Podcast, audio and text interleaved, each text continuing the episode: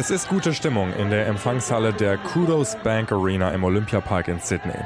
Normalerweise wird hier immer Basketball gespielt. Ich war aber bei einem ganz anderen Event mit dabei. Raphael Späth hier aus der Deutschlandfunk Sportredaktion. Und die Frauen, die ihr da im Hintergrund für ein Foto jubeln hört, das sind alles Legenden des australischen Fußballs. Sie alle haben für die australische Nationalmannschaft gespielt vor fünf, vor zehn oder auch vor 40 Jahren.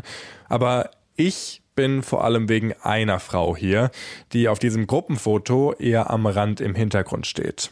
Karen Menzies. Sie war in den 80er Jahren eine der ersten offiziellen Nationalspielerinnen Australiens und sie ist auch die erste Nationalspielerin mit indigenen Wurzeln.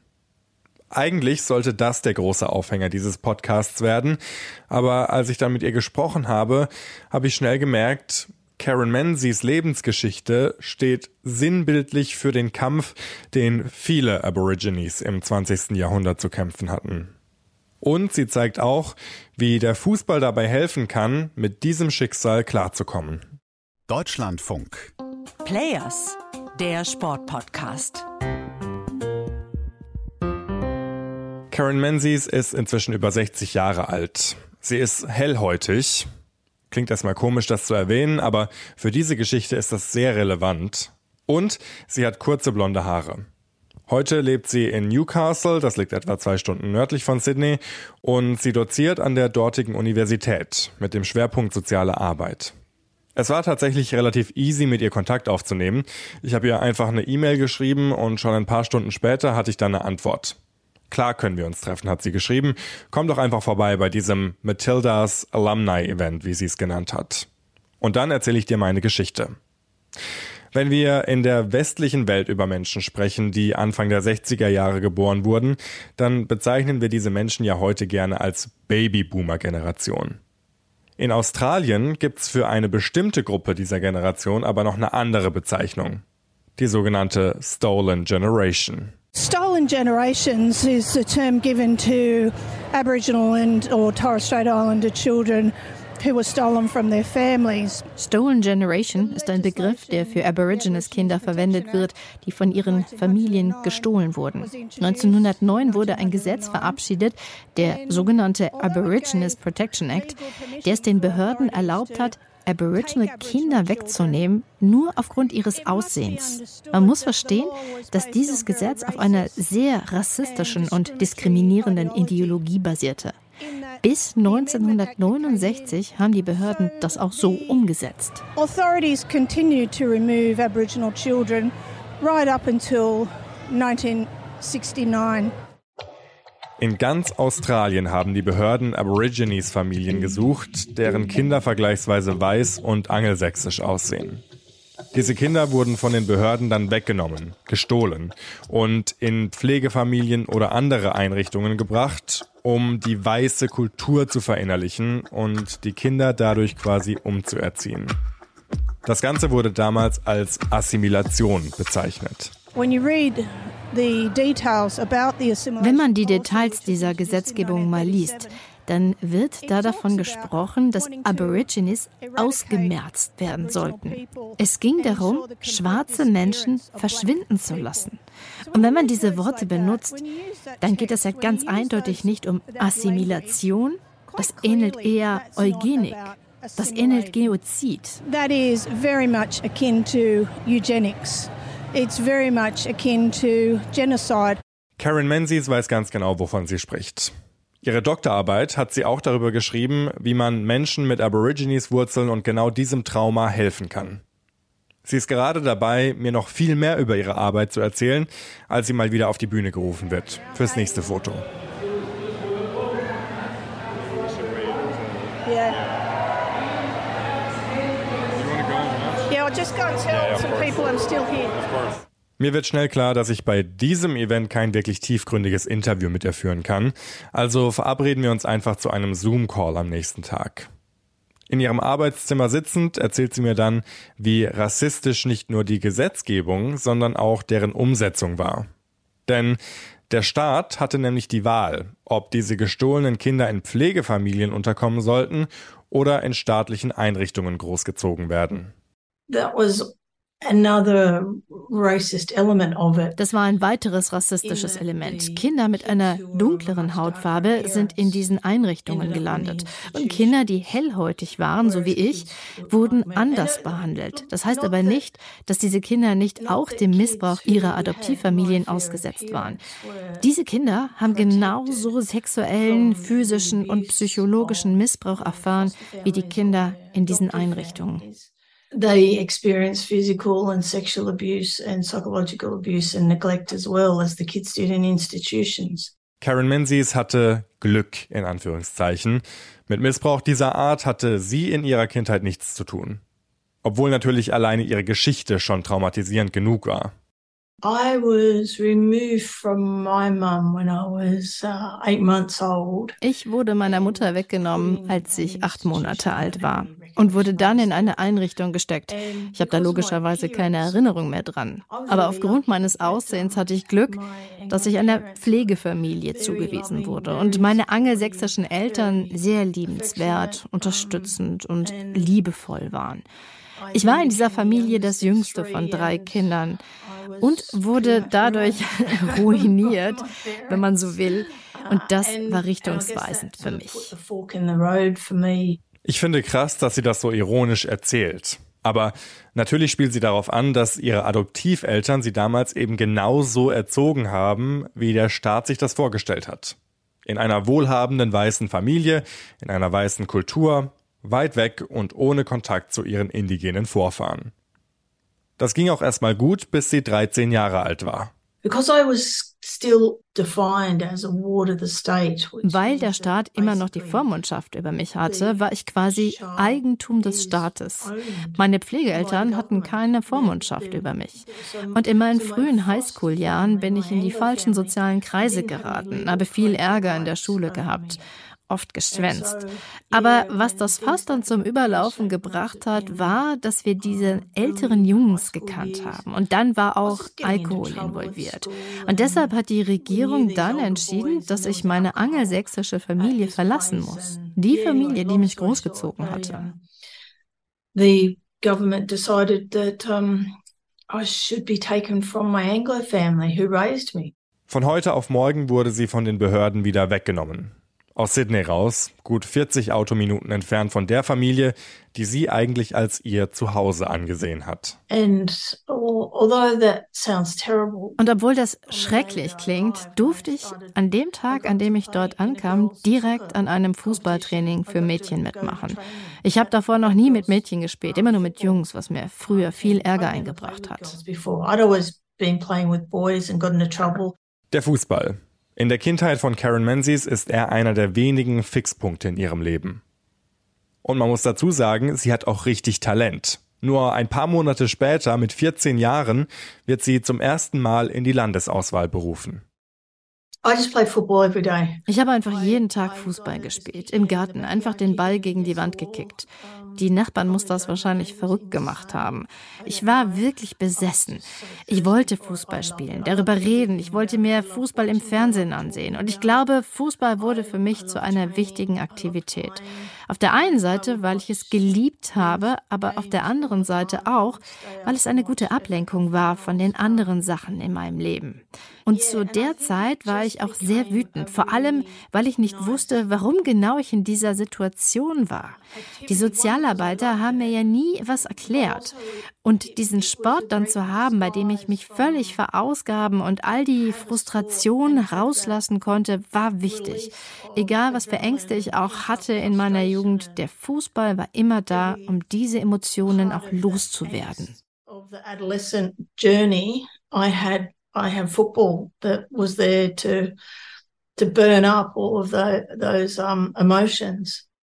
Fußball als eine Art Therapie für ein Mädchen, das Generational Trauma mit sich trägt, ohne es zu wissen. Also Trauma, das über Generationen weitergegeben wurde.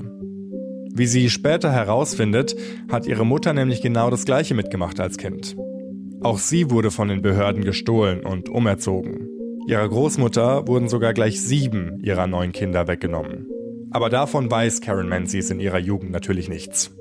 Alle Menschen um sie herum schweigen. But yeah, then at age 16 was when I found out about my Aboriginality. Aber als ich 16 Jahre alt war, habe ich herausgefunden, dass ich Aboriginal Wurzeln habe.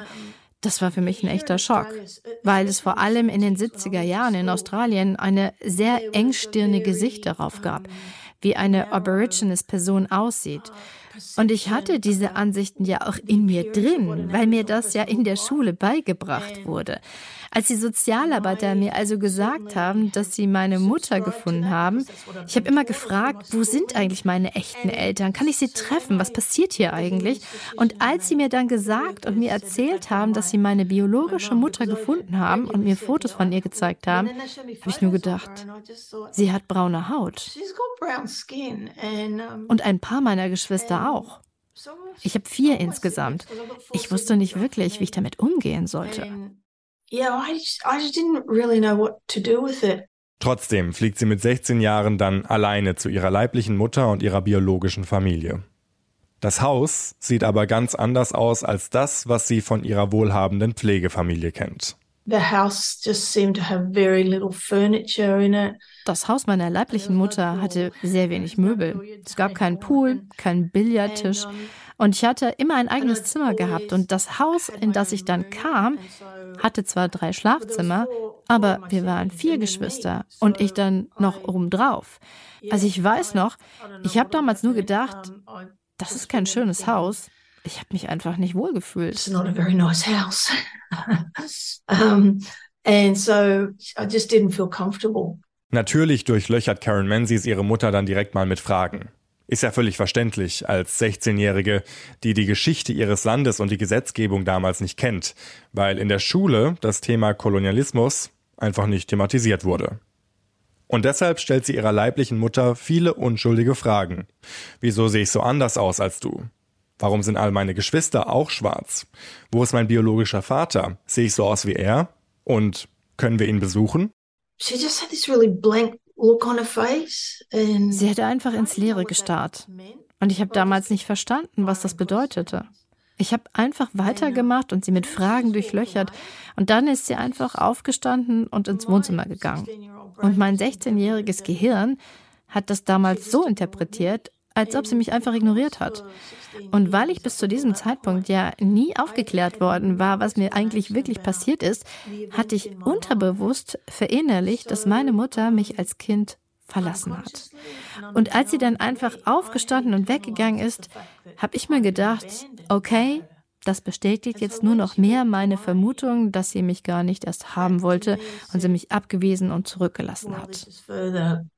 Consolidating the fact that she didn't want me and I've been rejected and I've been abandoned. In den nächsten Jahren verlieren die beiden den Kontakt zueinander. Erst viele Jahre später, als sie mit Mitte 20 als Sozialarbeiterin ihre eigene Akte liest, wird ihr klar, wieso ihre Mutter damals so abweisend reagiert hat. Als ich dann irgendwann wieder Kontakt mit meiner Familie aufgenommen habe, habe ich schnell gemerkt, dass meine Empfängnis damals auch nicht einvernehmlich stattgefunden hatte. Und dann habe ich erst gemerkt, was ich damals als 16-Jährige getan habe, als ich sie gefragt habe, sehe ich so aus wie er? Erinnere ich dich an ihn? Kein Wunder hat mich meine arme Mutter damals ignoriert, weil ich sie durch diese Fragen getriggert und sie an diese schreckliche Zeit in ihrem Leben erinnert habe.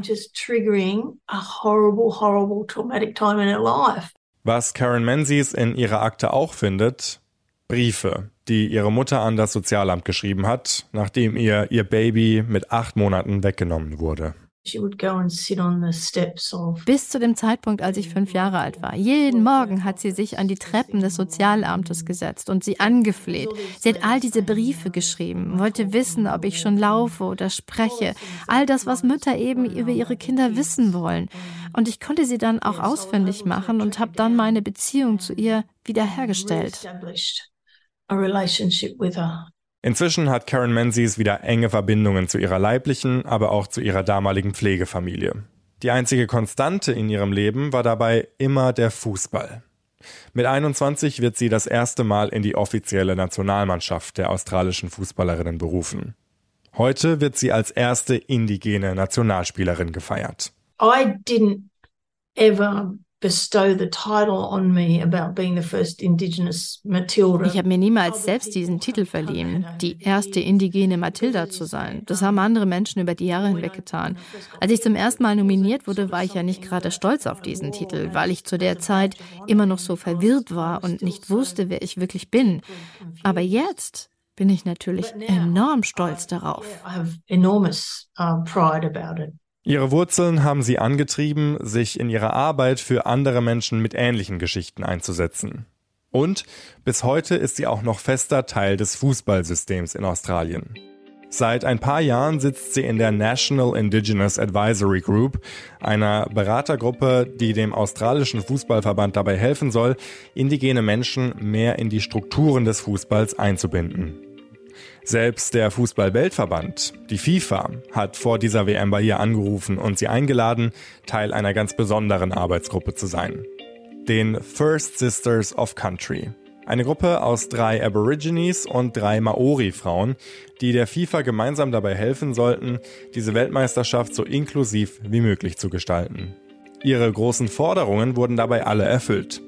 Bei dieser WM steht zum Beispiel neben allen Städtenamen auch der Name der Völker, die das Land der WM-Spielorte vor der Kolonialzeit bewohnt haben. Vor jedem Spiel gibt es im Stadion ein traditionelles Willkommensritual. Indigene Muster sind Teil des WM-Designs. And um, yeah, probably the one that's just been in the news this Und vielleicht is am the- medienwirksamsten ist die Inklusion der indigenen Flaggen in den Stadien. Das ist deshalb so bemerkenswert, weil die FIFA bis jetzt eigentlich immer nur eine Flagge pro Nation akzeptiert und anerkannt hat. Das ist also noch nie da gewesen, dass die FIFA auch indigene Flaggen offiziell anerkennt. recognized uh, indigenous flags as well. Dass Karen Menzies dazu beitragen konnte, für mehr Inklusion im Sport und dadurch auch in der australischen Gesellschaft zu sorgen, macht sie sehr stolz. Den inneren Kampf um ihre eigene Identität hat sie bewältigt und ist damit ein Vorbild für viele andere Menschen mit einer ähnlichen Lebensgeschichte. It means everything to me because I know what it's like to live without knowing Meine Aboriginalität bedeutet mir alles, weil ich weiß, wie es sich anfühlt, wenn man nicht weiß, woher man kommt und wer deine Vorfahren sind. Es ist so schön, das zu wissen. Aber für mich hat es noch mehr Bedeutung, weil ich von wirklich unglaublich starken und widerstandsfähigen Menschen abstamme, die schon Zehntausende von Jahren in diesem Land wohnten und es geschafft haben, unglaubliche Überlebensmechanismen zu entwickeln in einem Land, das so unglaublich feindselig ihnen gegenüber eingestellt war. Das ist etwas, auf das ich wahnsinnig stolz bin. So that's just something to be super proud of. Ich habe mich für meine Recherchen über Aborigines im australischen Fußball natürlich nicht nur mit Karen Menzies unterhalten. Wenn ihr mehr über die Schwierigkeiten für indigene Menschen im Fußball und generell die Rolle indigener Völker bei dieser Weltmeisterschaft erfahren wollt, dann sucht doch mal in unserem anderen Podcast-Feed DLF Sport den gleichnamigen Titel. Das war's jetzt erstmal mit dieser Folge. Falls sie euch gefallen hat, dann freuen wir uns über ein Abo und eine Bewertung. Und wir hören uns dann beim nächsten Mal wieder. Bis dahin, macht's gut. Tschüss.